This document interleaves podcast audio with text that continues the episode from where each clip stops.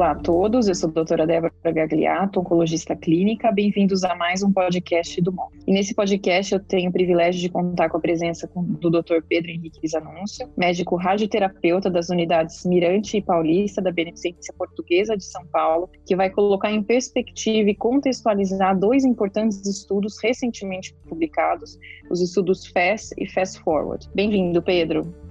Obrigado, Débora. Bom dia, boa tarde, boa noite a todos aí, dependendo do horário que vocês estejam escutando. Eu particularmente gosto bastante desse modelo de discussão, eu consumo podcast diariamente. Acho que é uma forma muito interessante de discutir e trazer conhecimento de uma forma dinâmica, breve e objetiva. Bom, uh, em relação a esses dois uh, importantíssimos estudos publicados esse ano, o Fast Trial foi publicado em maio de 2020 na JCO e o Fast Forward em abril de 2020 na Lancet, nós temos aí uh, um contexto de diminuição do número de frações, né, do dose total de radioterapia, para objetivamente conseguir melhorar uh, a dinâmica de acesso, é, diminuição de custos, conseguimos também realizar todo o tratamento da paciente sem nenhuma interrupção. Nós temos aí diversos benefícios do hipofracionamento. Do ponto de vista geral, o que significa hipofracionamento? Né? Hipofracionamento significa diminuir o dia, o número de, de dias de radioterapia.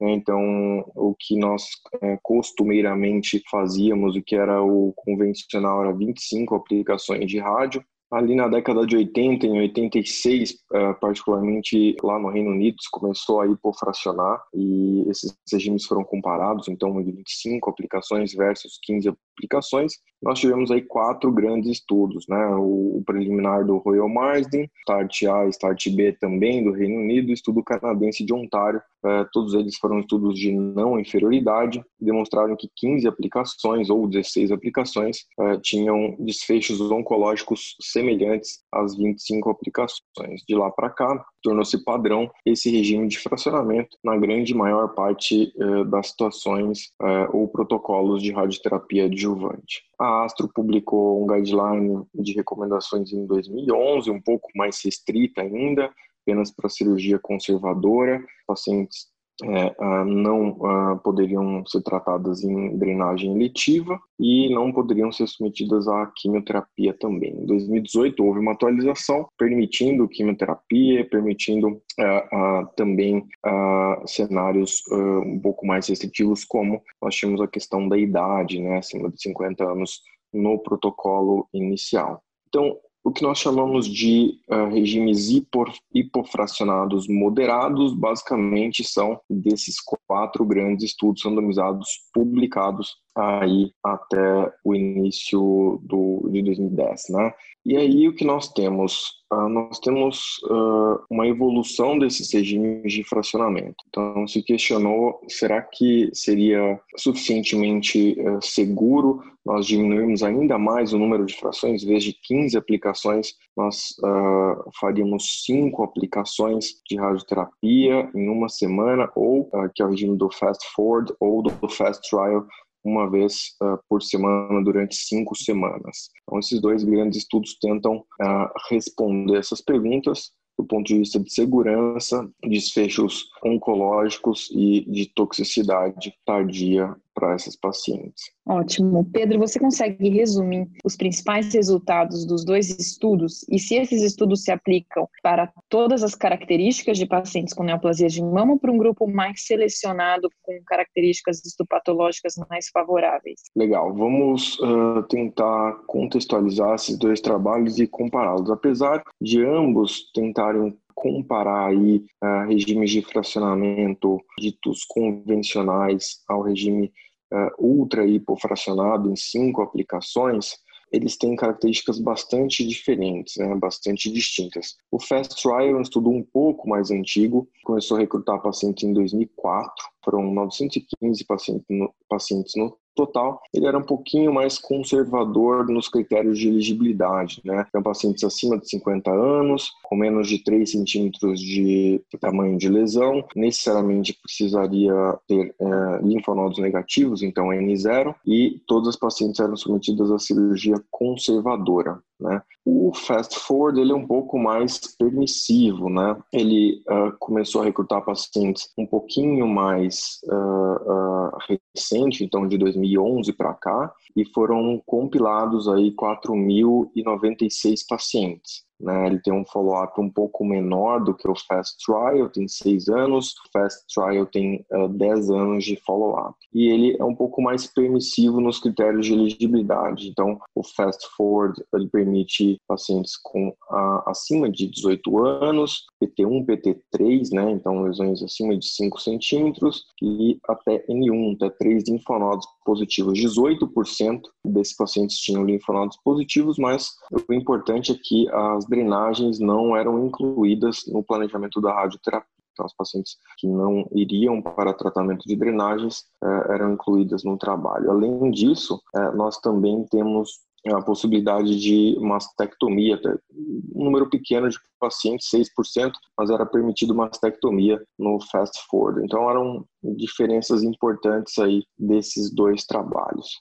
Em relação aos regimes de fracionamento, comparando o Fast Trial e o Fast Forward, uh, o Fast Trial nós temos uh, três braços, uma randomização de um para um para um. Uh, em 2004, ainda o regime de 25 aplicações era o padrão no Reino Unido e foi comparado a regimes de ultra hipofracionamento, com 5 de 6 grays uma vez por semana ou 5 de 5.7 grays uma vez por semana. Já o fast forward uh, começou a ser, os pacientes começaram a ser uh, compiladas aí no trabalho desde 2011 para cá, um, um, trabalho um pouco mais recente. Nós vamos comparar também três braços. Né? No braço padrão do fast forward, nós já temos o hipofracionamento moderado, 15 de 267, e comparado ao regime de uh, ultra hipofracionamento com cinco aplicações, mas uh, terminando em uma semana. Então, era 5 de 5.4 grays, totalizando 27 grays,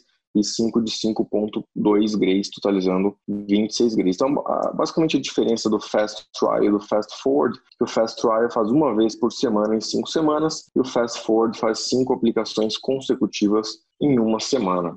Em relação aos resultados né, do, do trabalho, que vale a pena comentar, Primeiro é o endpoint primário. Do Fast Trial, como um estudo é, um pouco mais antigo, o endpoint primário dele foi mudança na aparência fotográfica da mama em 2 e 5 anos. Né? Então, o endpoint primário não foi um desfecho oncológico propriamente dito, enquanto Fast Forward foi recorrência na mama ipsilateral.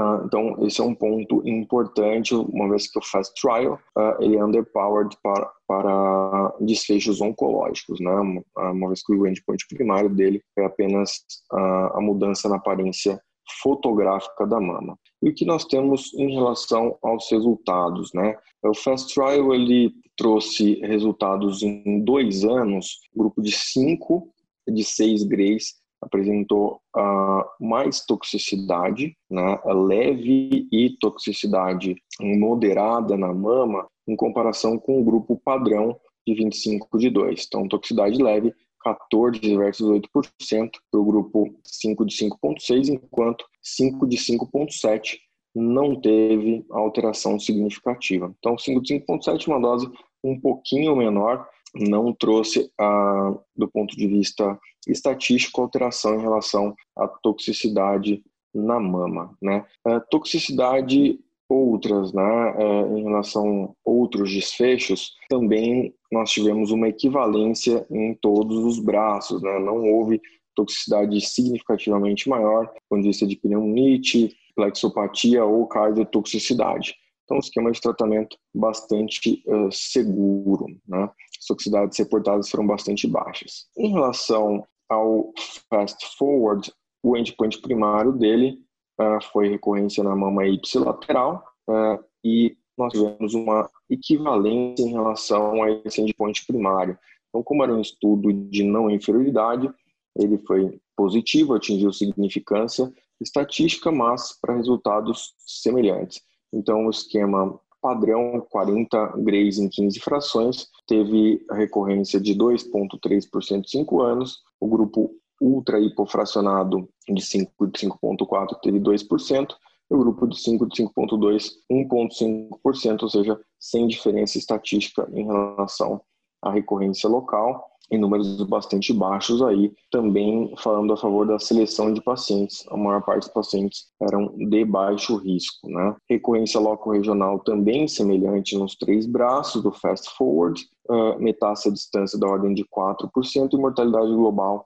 7%, tá? O que foi diferente no Fast Forward? O grupo de maior dose no ultra hipofracionamento, que era o 5 de 5 0,4 grays, teve mais toxicidade mamária em relação ao grupo padrão, né, com odds ratio de 1,55. Então, uh, se nós temos uma equivalência do ponto de vista de desfechos oncológicos, três braços do trabalho, né, do, do fast forward, uh, nós vamos para o braço ali de menor toxicidade. Eu, eu, basicamente, uh, agrupando todas essas informações desses dois trabalhos, né, uh, nós temos que esse regime de fracionamento para adjuvância uh, em radioterapia mostrou-se bastante seguro, taxas de recorrência local ou desfechos oncológicos semelhantes ao grupo padrão e com toxicidades reportadas também bastante aceitáveis. Né? Então, foram dois trabalhos que foram publicados esse ano,